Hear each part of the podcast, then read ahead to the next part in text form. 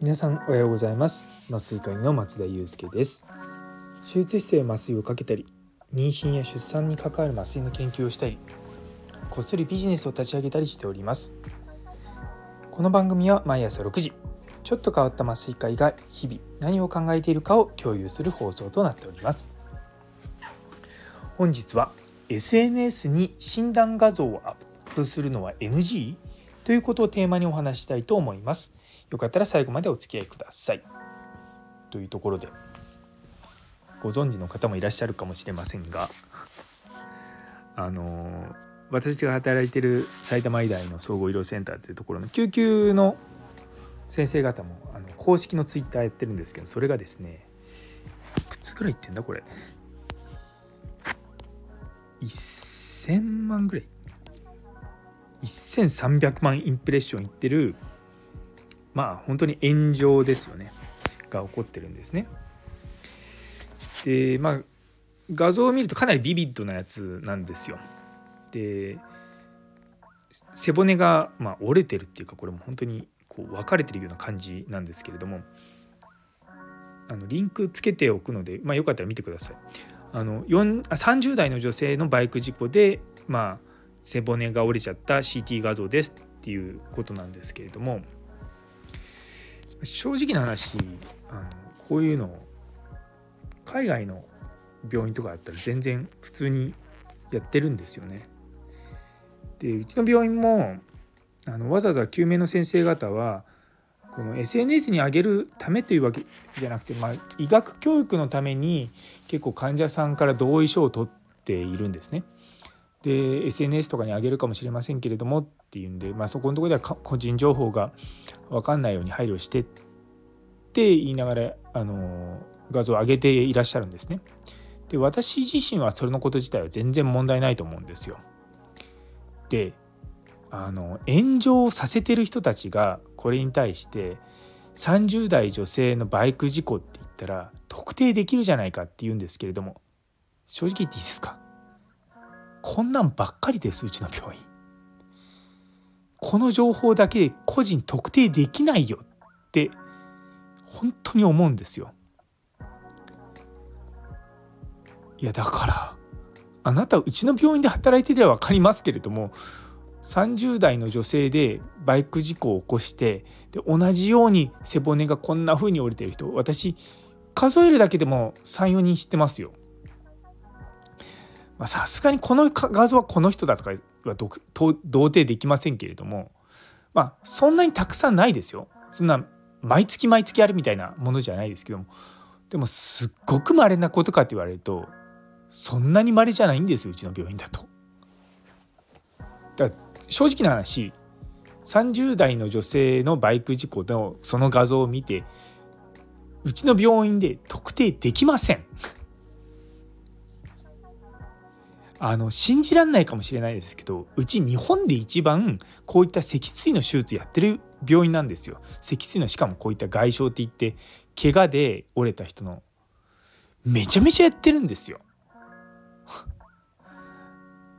正直な話もうこの炎上あ僕実はそのツイッターが出たあの時に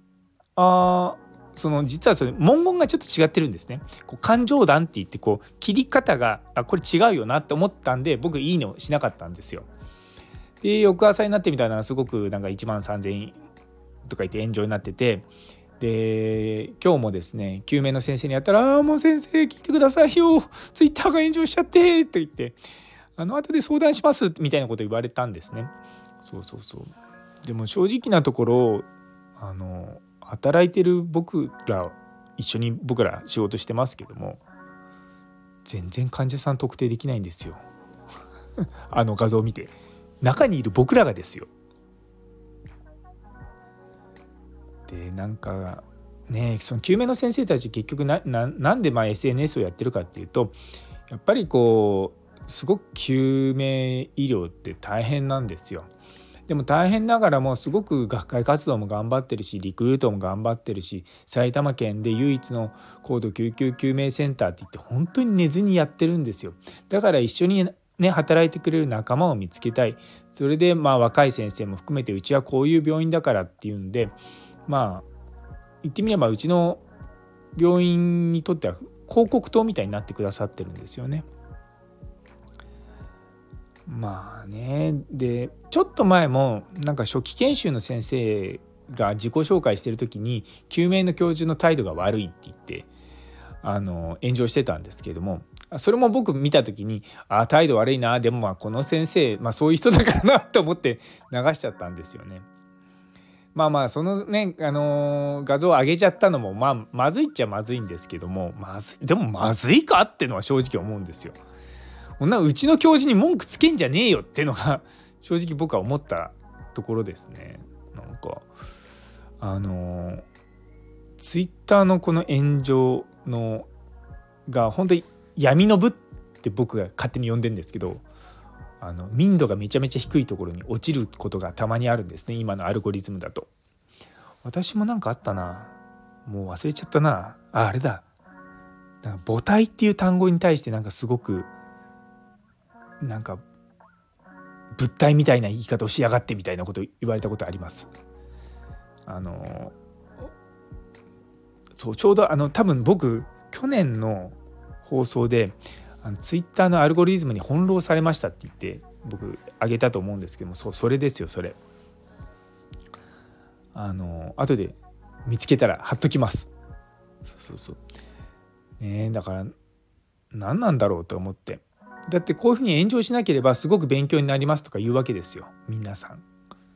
で一旦炎上するとそれまで「ああすごく勉強になります」って言って言ってた人たちが手のひら返したように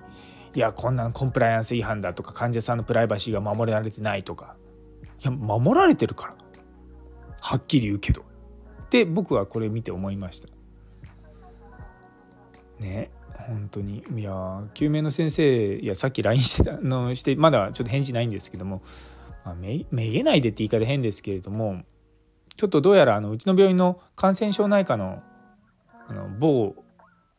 先生のアンチがですねかなりその埼玉医大の、まあ、総合医療センターだけじゃなく埼玉医大系列のアカウントに対してなんかけしかけるようなことはしてるんですよ実は今。なんでそれがちょうどなんか来ちゃったかなっていうような気はします。あのめちゃめちゃちゃんとやってんですよそのガイドラインとかも施設内で作ってでそれにちゃんと準じてやってるんですよ。でそこまでやってるアカウントってそうそうないんですね。あの私も酸化麻酔学会の学会の方のアカウントはの運用に関わってますけれどもそっちもちゃんとあの指針を出したりとかしてやってるんですね。でそれはあの弁あの弁護士さんとかも通じてあのこういうふうにやった方がいいですよっていうことを知ってるんで、まあ、それをやっているんですね。まあ、とはいえあの症例報告、まあ、患者さんこういった症例を経験しましたっていうのはあの施設名とその病歴から患者さんが特定されやすいのは確かなのであまりそういうのはあの酸化麻酔の学会の方の SNS は上げないように注意してるんですね。だから、うん、ね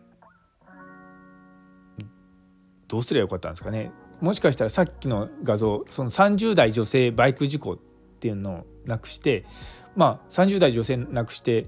バイク事故っていうでその画像をやるだけでも炎上したんですかね。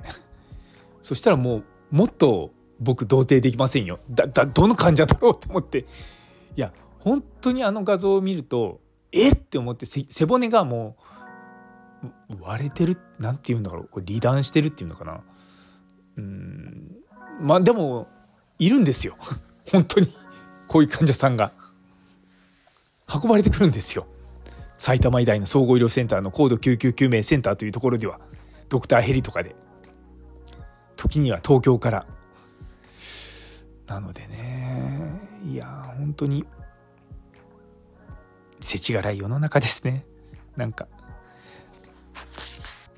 いやでもね本当にこう炎上私も何回か経験しましたけれども炎上するとなんか偉そうに上の方からですねこんなことやっちゃダメだよみたいなこと言う人いるんですよ。でもあなたたちは匿名のアカウントで自由に気ままに好き勝手に責任も取らずにやってリスクも取らずにやって何をやってんだろうなって思いますけどね私からすると。あの実はいる医者の SNS のガイドラインっていうのは日本には日本語版はないんですけれども海外にはあるんですよいくつか。でその中に言われてるのがまず顔写真ちゃんと自分の顔写真使えっていうのとちゃんと名前をフルネームで入れろっていうのとちゃんとま MD とかねそういうふうに医者だって分かるようなアカウント名にしろとか、まあ、そういう指針があるんですね。なので私はまあそれで運用してるんですがそうあのちゃんとした運用をしてるところにおいてちゃんと評価されないっていうのはちょっとなとは思いますけどね。まあまあとはいえまあ全くね非がなかったわけではないとは思いますよ。ただここまでヘイトが溜まってるような感じな状況になる必要はないかなとは思いますけどね。結構あのうん僕も相当メンタル強いって言い方変ですけどこういうものには強いんですよ。別にどうでもいいやと思っちゃって。うん、あの SNS のその炎上に関してはいやだってどこの誰だか知らない人たちが勝手に問題問題だって言ってていや言ってる意味は分かんないなと思って。っていうような感じで僕は切り離しちゃうので僕は全然気にしないんですけどもでも普通はそうじゃないのでまあ私も最初はああこんなになったらどうしようって思いましたけど途中からもうあの悟りを開きました。悟りを。悟ってます。なので全然私は大丈夫なんですけども。いやなんかね同僚の救命の先生たちがなんかちょっとへこんでいるんじゃないかってちょっと心配になっちゃいます。とまあそんな感じなあのコメントになっております。というところで、えー、最後まで聞いてくださってありがとうございます。昨日の音声配信3つのコツという放送にいいねをくださった岡プラスさん、さやもさん、内科医多教先生、ゆいつむさん、ゆうすけ先生、中村先生、ラグビー先生、みちさん、ミルクさん、たんぽぽさん、みほいみ先生、フラット先生、岸原先生、佐藤先生、キムショさん、マータンさん、姉ソーニ先生、ムーママさん、さらに、えー、コメントくださったもみじさん、ゴーさん、どうもありがとうございます。引き続きどうぞよろしくお願いいたします。いや、こちらは炎上しないから安心ですね というところで、今日という一日が皆様にとって素敵な一日になりますように。それではまた明日。